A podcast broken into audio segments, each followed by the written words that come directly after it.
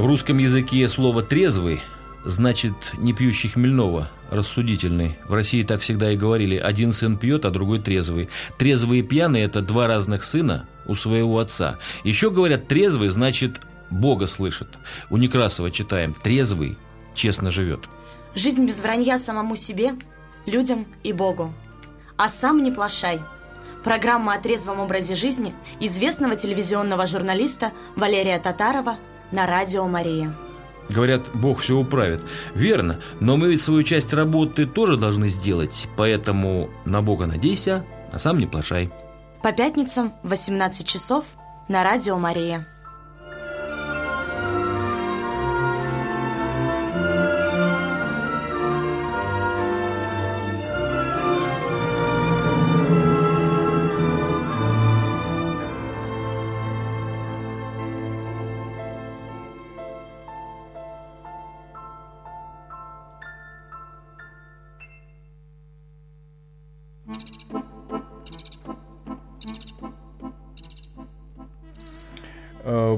Продолжаем, друзья, слава богу, и помолясь. И рады, что вы не оставили нас и проводите этот пятничный вечер в компании с неплохими, на мой взгляд, людьми, которых я еще раз назову. Это Алексей Плодовский и отец Игорь Хлынов, э, который сегодня в гостях. Ну и я тут немножечко, Валерий Татаров. Вы слушаете передачу из архива «Радио Мария». Эм, пока мы э, говорили о разном, в том числе и о той самой болезненной для каждого человека пишущего, а тем более профессия которого слово, да, все-таки что это за слово, которое должно побуждать людей к делам и менять людей, да. Для меня тут вопрос даже риторический, потому что вот мой учитель, да, которого я вот буду помнить даже тогда, когда буду умирать, он словом ведь меня а, обучал жизни. Я его помню, благодарен ему за этого. Он менял своих учеников словом. Вот мой конкретный учитель, Лидия Петровна Данилкина, Царство Небесное, да, и я ей вот по гроб жизни благодарен. А ничего она не делала. Мы сидели на уроке. Причем она была учительницей английского языка, вы не поверите, да? Но в перерывах, вот что называется, между английским языком, она нас учила жить.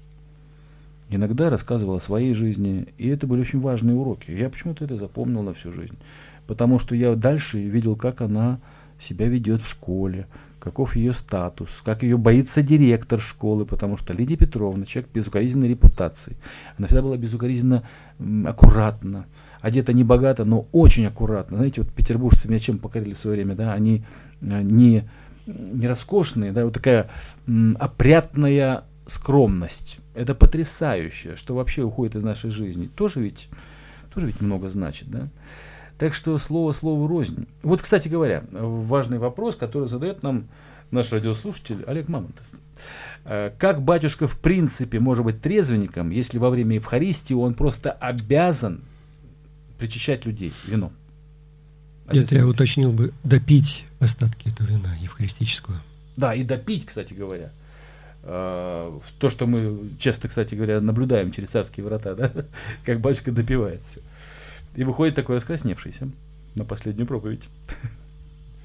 Да? Вопрос-то, что называется, не в бровь, а в глаз. Ну, знаете, я вам хочу сказать, что в основном, конечно, э, это называется э, потреблять. Потребляет, как правило, диакон, не священник. Если мы говорим о больших э, церквях, соборах, там, как правило, это делает диакон – но если мы говорим, что мы причащаемся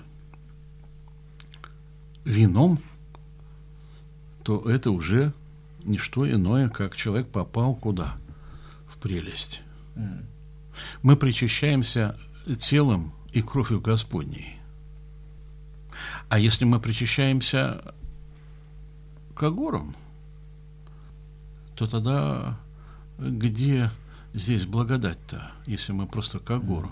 Христос говорит, «Сие творите в мое воспоминание, доколе я приду», он говорит. «Сия есть кровь моя, и сие есть что? Тело мое». Поэтому это не что иное, то, что находится в чаше, и мы видим, что э, история показала нам, э, католический священник, сомневаясь в этом, у него произошло что – в чаше оказалась реальная плоть и кровь. И она до сих пор хранится, по-моему, в Ватикане. Вот. Поэтому причащаемся мы телом и кровью Господней, но никак не вином. Вот. Я вот так отвечу на этот вопрос. И люди, которые иногда, может быть, это, э, так сказать, спрашивают, но то ли э, они не знают, то ли, может быть, так сказать, с подвохом. Да, вообще-то говоря, многие люди склонны полагать и воспринимать некоторые вещи метафизически буквально.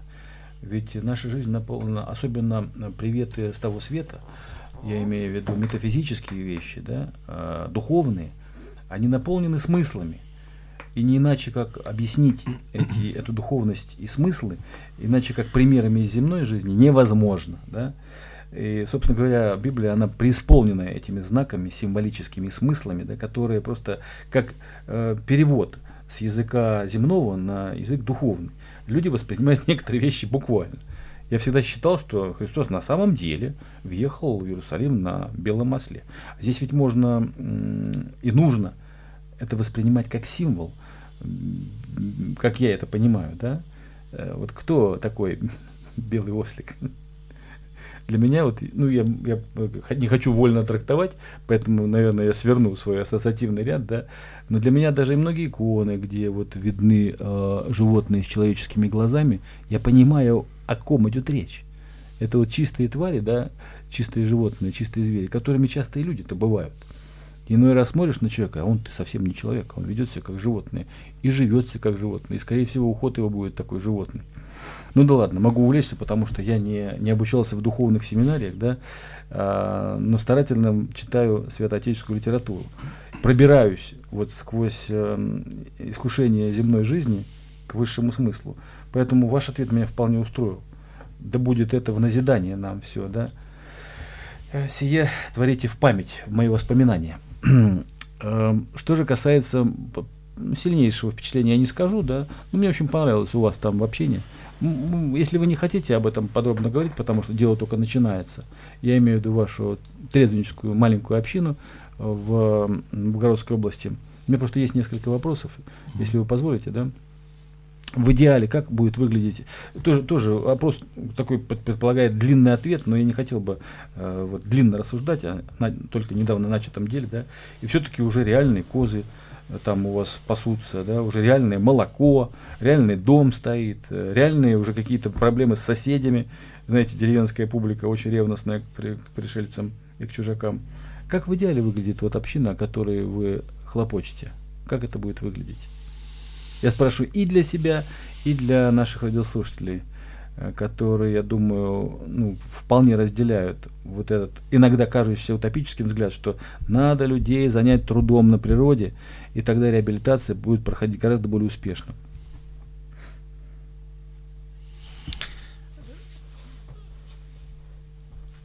Дело в том, что если мы посмотрим, я все время буду отсылать вас опять к Писанию. Потому что апостол Павел что, всегда говорит такие слова. А что говорит Писание? Так вот, Писание говорит такие слова. Худые сообщества развращают добрые нравы. Так написано. Худые сообщества развращают добрые нравы. Так вот, что же мы должны сделать? Мы должны сделать, создать доброе сообщество, которое бы исправляло наши худые нравы. А для того, чтобы это сделать, для того, чтобы это сделать, нужно иметь вот этих насельщиков, которые несли, помните, евангельского расслабленного ко Христу. Расслабленного. Расслабленного. А люди, которые сегодня страдают этой зависимостью, они расслабленные. Они расслабленные тяжеловато. Я вам честно хочу сказать, у меня уже, так сказать, вот два года тяжело. Почему? Голова, вот сейчас там э, около уже, э, э, значит, забираю опять этого печника. Сегодня мне звонил уже пьяненький, все из подвала. Да, забираю его опять во вторник и повезу его опять в Кошельково. Тяжеловато. Тяжеловато в каком плане? Первая мысль, ну вот, как-то их надо кормить, да? А ведь кормить-то пять мужиков, это надо извините меня, они кушают-то хорошо. Где-то что-то что-то надо взять. Но вот пока что называется, вот тяну, тяну все это дело, да. Но надо создать вот это трезвое сообщество, чтобы мы сделали так, чтобы каждый понял, что это моя часть, моя лепта в, этом, в этой деревне, угу. и что я отвечаю за этот участок, за этот участок, и никто нас не накормит, если мы сами себе не создадим. То есть перейти на э, самообеспечение. На независимое существование. Да. Ведь земля, она что? Она прокормит. Угу. Если к ней что? По-доброму посадил, ухаживаешь, она даст тебе огурцы, даст тебе помидоры, да, если мы э, имеем какую-то скотину, то мы непременно там, так сказать, ее кормим, да, а на зиму что? Мы косим, готовим э, питание запас, на зиму, запас, запас сена. Угу. Вот, перейти на автономию, чтобы самим то, что мы посеяли, то мы и будем кушать.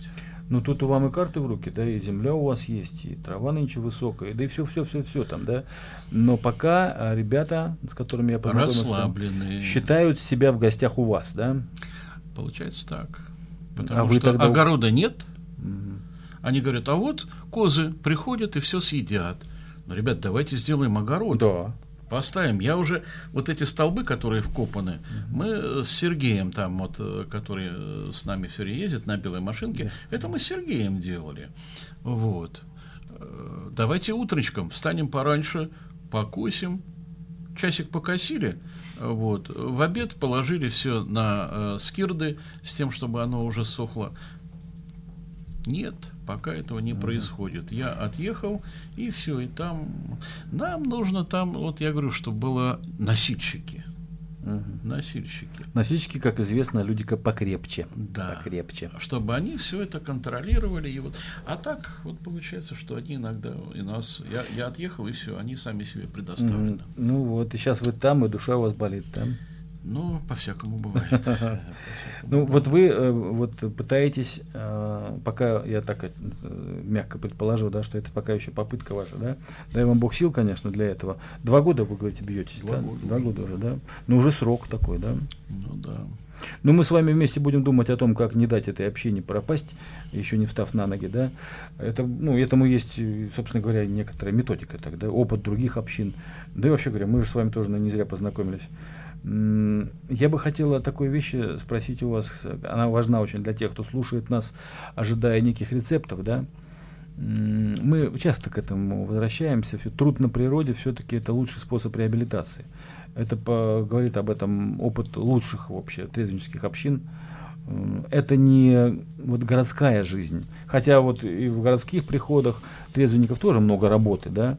Но вот удаленность человека от, от источников, так сказать, зла, да, вот от худого.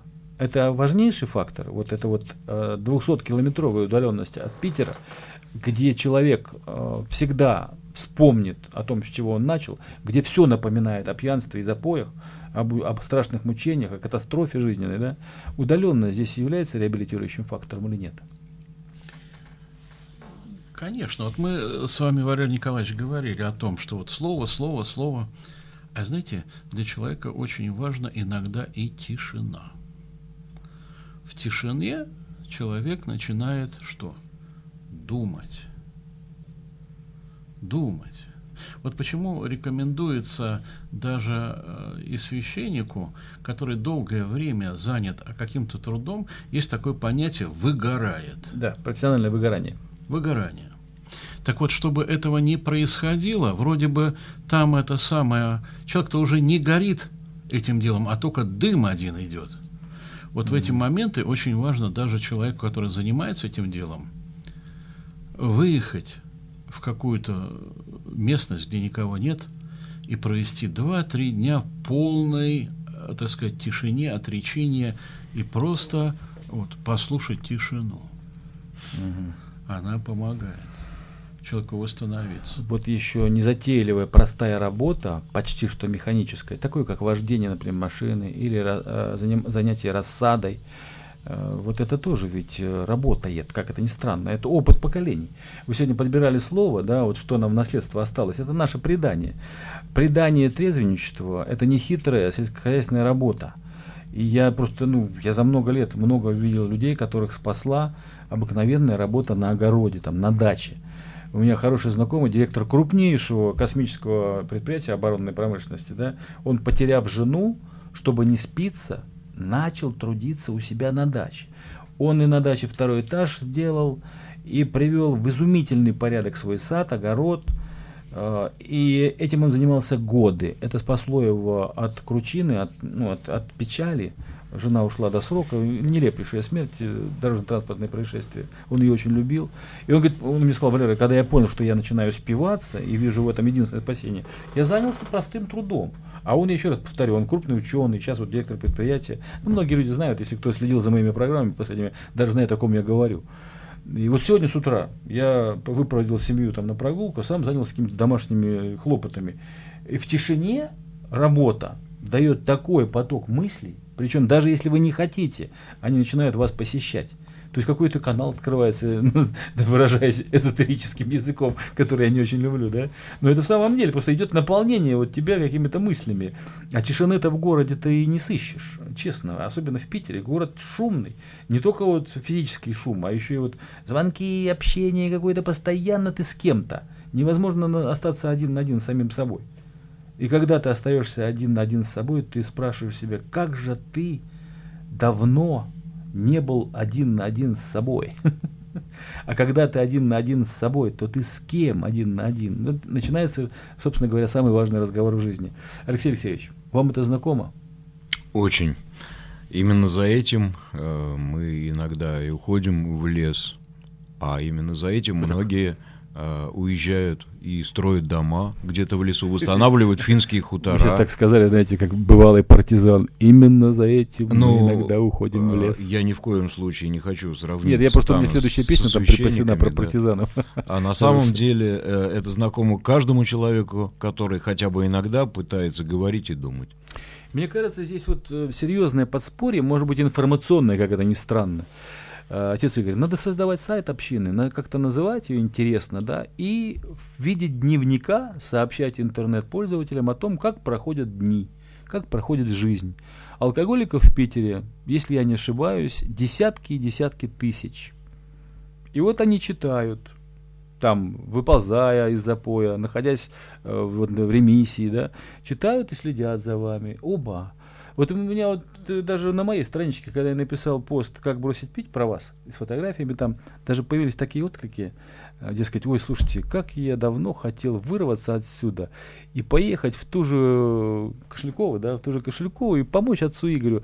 Это отец Игорь Ивонин написал, там такой известный у нас э, тоже служитель клира. Такие вот отклики.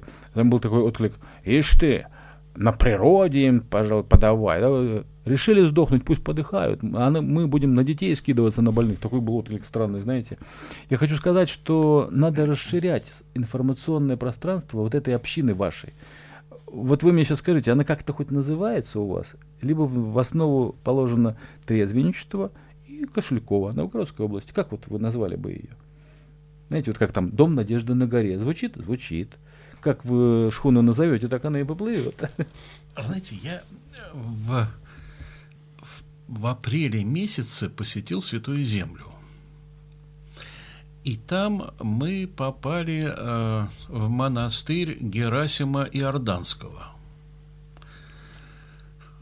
Меня так это поразило, что Сейчас это просто оазис, там павлины ходят, а раньше ни воды не было, ничего. И он осликом откуда-то возил водичку, а лев, который прибился э, к нему, он помог ему там занозу вынуть mm из лапы. Льву, да. Льву. Э, читали, да, это, да, да, это да, житие. И там перевязал его, и он так и жил с ним. Так вот, мне так это, знаете, запало это в душу. Я даже купил там икону Герасима Иорданского и отвез ее в Кошельково. И вот меня мысль сейчас там поставить храм в честь Герасима Иорданского. Почему? Потому что он был непосредственно с животными. Mm-hmm. И у нас там живут. Да, да, да. Я и храмик вот хочу небольшой, ну, может быть, громко сказано, часовенку, часовенку да? поставить в честь Герасима Иорданского и молиться ему, чтобы он помогал нам вот в нашем хозяйстве. Mm-hmm. А братство назвать братство Герасима Иорданского. Ну, видите, как, может быть, с легкой руки и приживется это. Тем более, что неподалеку, буквально там метрах в 500 от вас, да, огромная колокольня, вернее, ее развалины, видимо, все-таки место намоленное. Это как минимум точно, да. Я так всегда сокрушаюсь. Это вот былая Россия передает нам привет. Прихожан ведь было много. Не бывает такого в пустоши, да, чтобы была огромная колокольня. Но не бывает такого, чтобы она здесь была на пустом месте чтобы э, этот звон колоколов не слышало множество людей, чтобы на службу приходило там пять человек, да наверняка там огромная была. Богатые деревня. деревни были, счастливая жизнь. Вообще мне, конечно, все понравилось, абсолютно все, кроме оводов. Это жуткое дело. Вообще июльские оводы э, под Питером, под Новгородом, это что-то невероятное. Я потом навел справки, ну я же, у меня же пытливый ум, я же журналист. Я спросил людей, которые специально занимаются изучением нашей флоры и фауны, они сказали, что необычайное лето, дождливое и холодное, сократило э, вот жизнь этих оводов, а они, ну, ведомы инстинктами, понимая, что их век недолг, добирают быстренько в жаркие дни всего того, чего они не сажали, вот если бы лето было длинным. Они понимают просто на уровне вот своих инстинктов, да, что надо торопиться. И вот представьте себе, друзья, выходим мы из машины со своими детьми многочисленными и оказываемся в эпицентре этих оводов. Мы попали вот в стадо, в облако оводов. И они жрали нашу плоть, эту городскую, да, с такой невероятной лютостью. Правда, к вечеру как-то все успокоилось. И дети стали как-то так почти заправски отмахиваться так и, и бить их на себе, да, просто вот одним ударом трех там убивали. Даже Женька, которому еще трех лет нету, и тот так успокоился, да. Вообще говоря, ну вот как будто мы ехали вечером, и жена меня спросила, слушай, мы как будто вот на другой планете побывали. Вот мы живем безвылазно там, да, ну если куда-то едем, то куда-нибудь на пафосный какой-нибудь там Кипр, да, а тут вот съездили в деревню, куда дорога кончается, где-то километра за 3-4, поворот на остров, и начинается уже пыль, такая пыль, которую надо было потом специально смывать.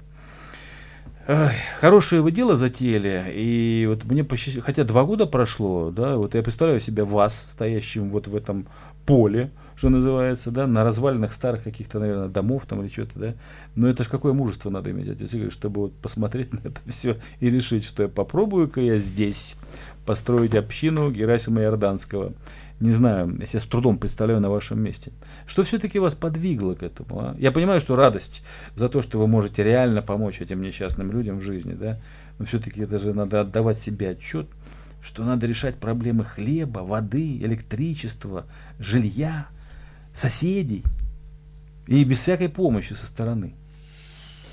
Да, это правда. Ни колодца, ничего не было. Я первый раз, когда туда приехал, посмотрел, ну вот, думаю, ну что, надо брать. Посмотрел, колодец старый, там заброшенный, лягушка какая-то прыгает в колодце, и все. Ну, думаю, что делать? И вдруг как-то потихоньку, потихоньку подходит мне одна сестра и говорит, отец Игорь, я хочу вам дать деньги на колодец. Думаю, вот это да, такая помощь. И вот она дала денежку, и мы сразу же начали э, рыть колодец. Почему? Потому что э, воду мы привозили в банках с Питера. Mm-hmm. В канистрах? В канистрах. Воды никакой, питьевой ничего нет. Вот. Ну, единственное, что дождевую собирали. Как это некоторые вот делают, где нет воды, собирают дождевую воду. Еще бывает такой эффект, я тоже, тоже, тоже как вот руководитель небольшой творческой там компании, да, я всегда знал, если нам кто-то помогает, надо немедленно тратить деньги на то, на что и дали деньги. Потому что появляются другие там требы, знаете, и, и ты не делаешь того, на что пожертвовали безадресная вот помощь, вернее, так, трата денег на, не по адресу, она тоже с подвохом всегда. Надо тратить именно на то, на что пожертвовали. Это вот порука удачи. И богу, я проверил на своем опыте многократно. И на своих родственников тоже проверено. Тоже даешь деньги на колодец, через год спрашиваешь, где колодец? Ой, слушай, мы там на еду, там на, на машину, там. Я говорю, вы меня обижаете этим. Я на колодец давал-то. На еду-то я бы вам и так дал. Там. Это вот на Украине люди жили, в Днепропетровской области, до войны. Да. Но вот, вот этот опыт учит, что вот, э, да, если пожертвовали, сказали, пожалуйста, там, да, вот часовню постройте на эти деньги, там, надо строить часовню, а не баню, ну и так далее. Все тверже я убеждаюсь, что нужен информационный портал, чтобы вот об общине знали. Вот надо по этому пути, мне кажется, идти. Второй момент, это обязательно нужно, конечно, часовня. Потому что без храма человек, если, как, знаете, опять-таки вот приведу, может быть, пафосно сказать, что если человеку церковь не мать, да, то и Бог не отец. Mm-hmm. Если нет церкви, то и человек как-то, ну, не то, не то. А когда он видит уже купол, крест, у него там что-то уже, что-то там начинает, у него что-то начинает работать. Mm-hmm. Подтвержу тоже, соглашусь с вами однозначно, это тоже мои личные наблюдения. Вообще говоря, вот, э, Леша, хочу сказать, да, вот, что много мы, мы вообще все знаем, но когда ты видишь то, что знаешь уже в картинках, в делах твоих детей, например, да, ты начинаешь просто поражаться, как это работает. Дети по неволе, мы никогда их там силком не, ну, мы, мы причащаем, они знают, что это нужно. А зачем нужно, они еще не понимают. Ну, что-то там такое начинаешь шурупать, пятилетний сынок, да. Но я увидел, что воскресенье они ждут как особого дня. То есть что-то должно случиться в воскресенье, да? Или, например, накануне Пасхи, тоже какое-то волнение, такое ожидание чуда, да? Понимаете? Это очень важно. Это вот э, знание о невидимом начинает их посещать. Праздника еще нету, но он уже в душе. И это большое приготовление к Пасхе, к воскресенью, которое потом, как вот алгоритм, да, как, как система, готовит человека к посмертию. И это очень важный опыт. Я тут с вами, конечно, только вот радостно соглашусь, что любое дело должно быть, во-первых, с благословением, а во-вторых, там, где живет человек, должна быть икона. Там, где икона, должна быть часовня, а, то и церковь. Да? Иначе это никак не будет отличаться от любой другой трудовой коммуны какой-нибудь. Со своими личными соцобязательствами, как нам сегодня Володя сказал, напомнил уместно, да? Когда мы даем обед трезвости, да, мы берем на себя повышенные обязательства и начинаем впадать в прелесть. Да? Вот я такой трезвенник глянешь в зеркало, у тебя там хвост такой павлиний за тобой, да, ты весь уже смешон от своей собственной гордости, от трезвой гордости. Ну да ладно. Ну, я вот прям настроение поднимается, когда вы говорите о том, что созвучно и мне. Э, обязательно вот попрошу Алексея Алексеевича вместе с нами проехаться в следующий раз, когда мы поедем туда и посмотреть, как все-таки начинается дело практически с нуля. Вот на развалинах старой разрушенной деревни. Но люди там все-таки живут, русские люди, в этой забытой, не забытой Богом, получается, деревне, да? Не забыто. Сколько там народу-то живет? Ну, в этой, в этой деревне только вот э, одна женщина, там такая надежда. А больше практически там и нет никого. А Она... вот близкие соседи, там метров вот сто от вас там. А, там другая деревня. Уже, уже. другая, уже не да. Кошелькова. Нет. Mm. Это другая. А Кошелькова исчезла, да?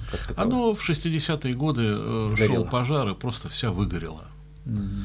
Вот. А идея была какова? Подальше от магазинов, подальше от искушения, чтобы была тишина, и чтобы народ, слушая эту тишину, приходил в себя, работая на земле.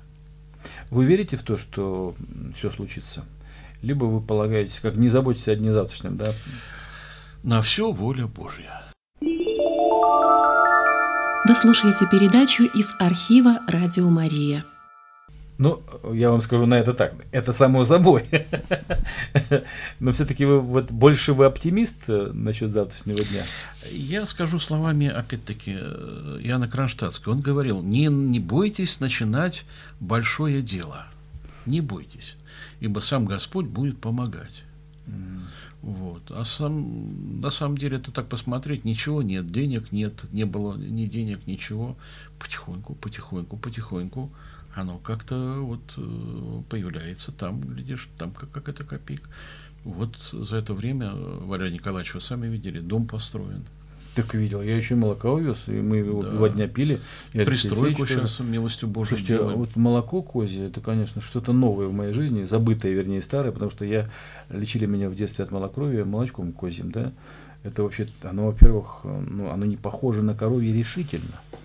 Во-первых, его пить легко и последствий никаких. То есть, понимаете? Валерий Николаевич, я вас угощу еще сыром, который я делаю из этого козьего молока. Вот тогда вы скажете. Это мы, друзья, не, не хвалимся тут, да, с нашим гостем, отцом Игорем да, в присутствии Алексея Платовского. Мы говорим о трезвости.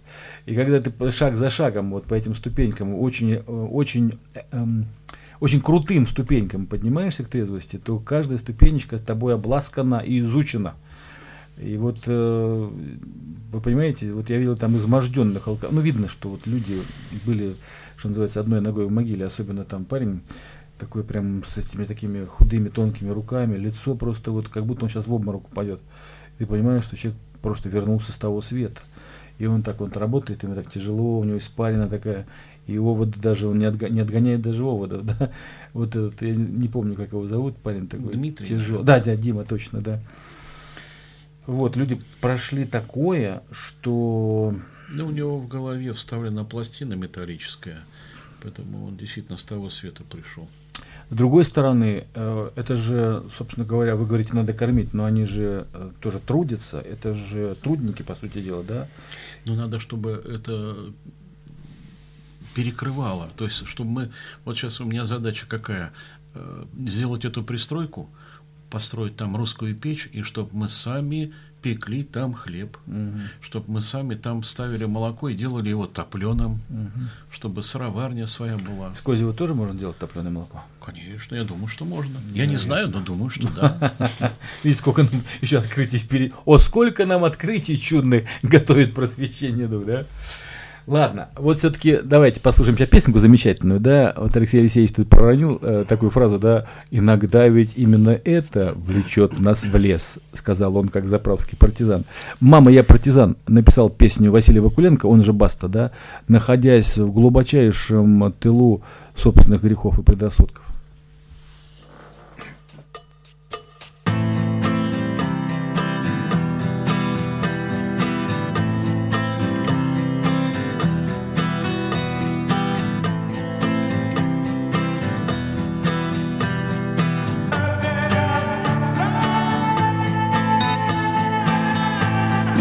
За нас не примут Для нас огонь и зола К смерти трудно привыкнуть. Мама, я партизан. Наша кровь краснее крови. Краснее, чем алый закон. Именно я никто, кроме меня ведь мама, я партизан. Мама, я партизан. Мама, я партизан. Мама, мама. Родину плачет ей больно. Слабый не против, не за Сильный умирает достойно Сказал, мама, я партизан. Сырая земля меня примет Уснул солдат навсегда И мой последний крик долетит к ней. Мама, я партизан. Мама, я партизан Мамо, я партизан Мама, мама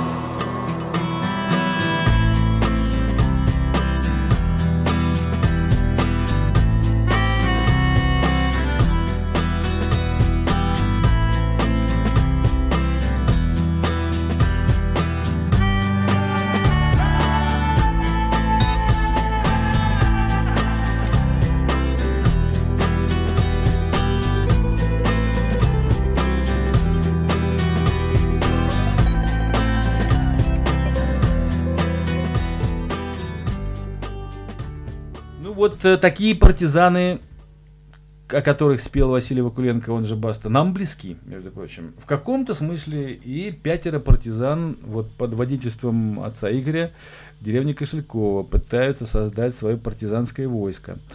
Э, ну, отец Игорь, мы чем можем, поможем. Большой опыт у меня информационной работы и, вообще говоря, сопровождения информационного. Пока вот вижу свою миссию именно в этом направлении. А там, глядишь, и полюблю козоводство, или как это называется, козье дело. Причем, знаете, вот удивительным образом, другой священник, отец Геннадий Зверев, тоже мне в эти дни э, начал говорить ни с того ни с сего о том, насколько рентабельны козы, какое-то благородное занятие, что пасти коз это библейское дело для мужчины. И я так думаю, думаю, может он что-то знает про наше знакомство, про... ничего не знает. Э, Развернул передо мной схему э, вот э, целого козьего хозяйства, фермы. Потом пишет мне Ирина Яковлевна Медведева, замечательный православный детский писатель, психолог, демограф. Так, между прочим, как-то. Валерий, вот ты повстречал тут батюшку, который уехал с Украины. Он приехал, Николай не двора. Копейки в кармане нет, большой семьей. Завел три козы, тоже на подаренные деньги. Через два месяца пишет мне, что теперь я уверенно смотрю в будущее.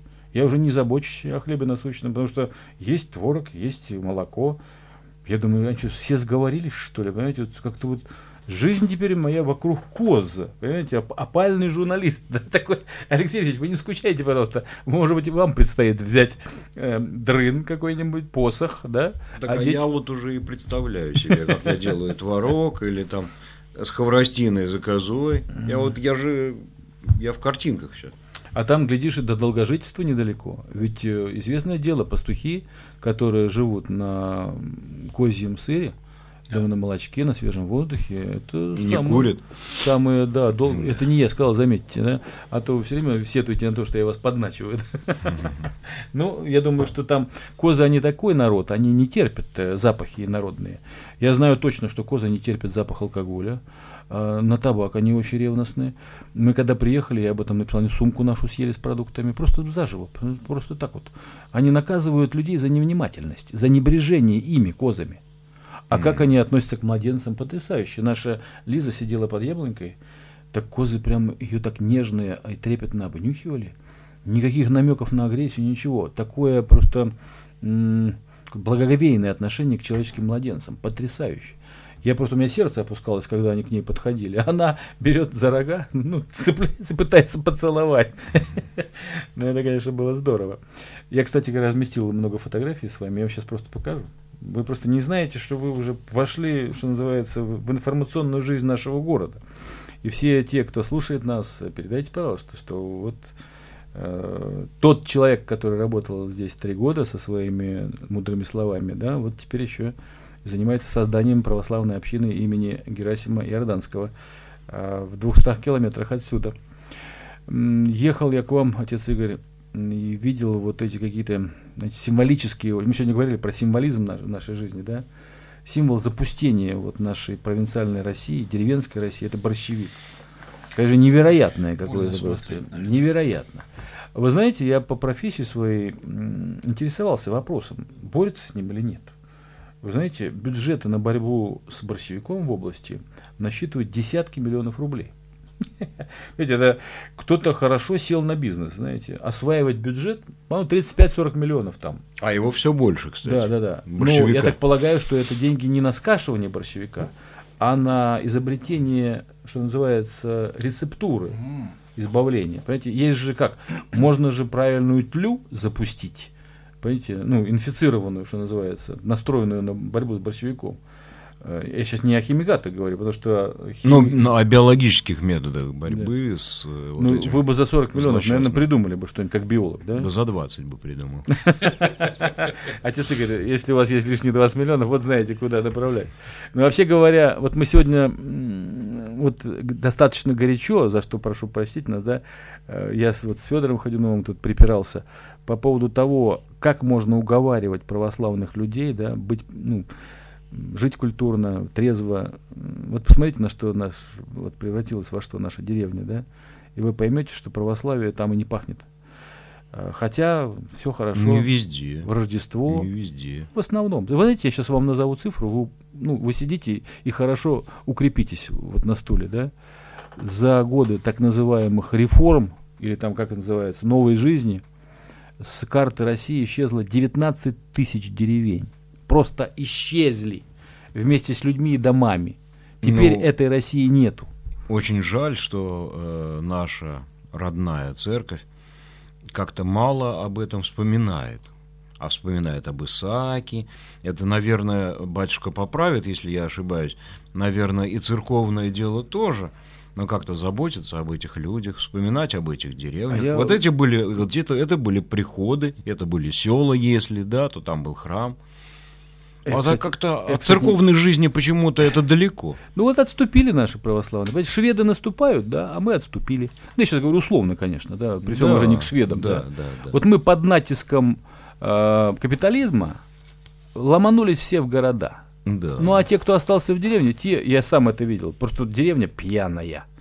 Ну вот, если там трезвый кто-то, то это какая-то белая ворона. Вы знаете, мне довелось, я рассказывал не так давно, а, быть у родственников, да, у родни в деревне, к сожалению, вот эта бабушкина сестра ну, уже где-то покойна. вы были в Свердловске, где там? Не, не, это Ярославская губерния.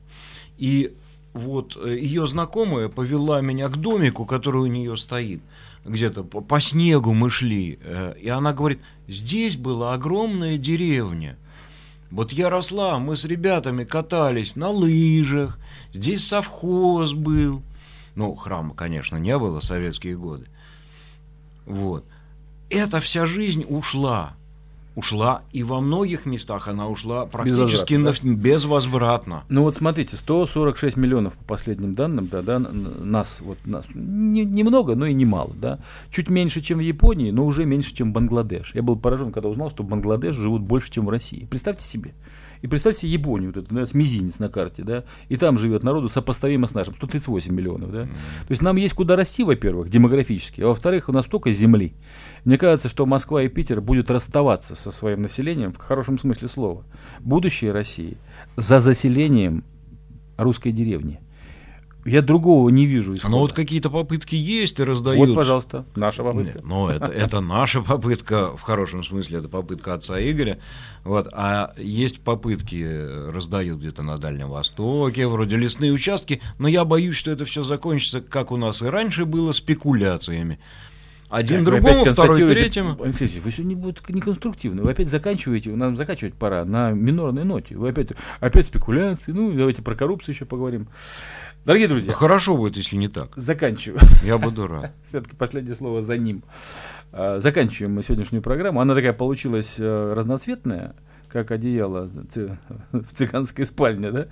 Но мы вот с душой говорим всегда о том, о чем, о чем беспокоится наше сердце. Как хорошо сказал, с душой говорим о том, о чем беспокоится сердце. Трезвость это ведь не слова, правда же, не слова. Когда человек начинает действовать совершенно не так, как прежде, не ища удовольствия, а ища смысла и ища спасения, то и можно считать, что это начало трезвой жизни. Мы не прощаемся с вами надолго. Каждый раз я думаю, вот иду я на передачу, ну что я там еще нового могу сказать. Но слава Богу, жизнь посылает и гостей, и соведущих, друзей, товарищей, таких как отец Игорь, отец, э, отец, отец Алексей Плазовский. Здравствуйте, батюшка. Прощаемся с вами, не скучайте. Не поминайте лихом. Встретимся через неделю в программе «А «Сам не плашай». Всем доброго.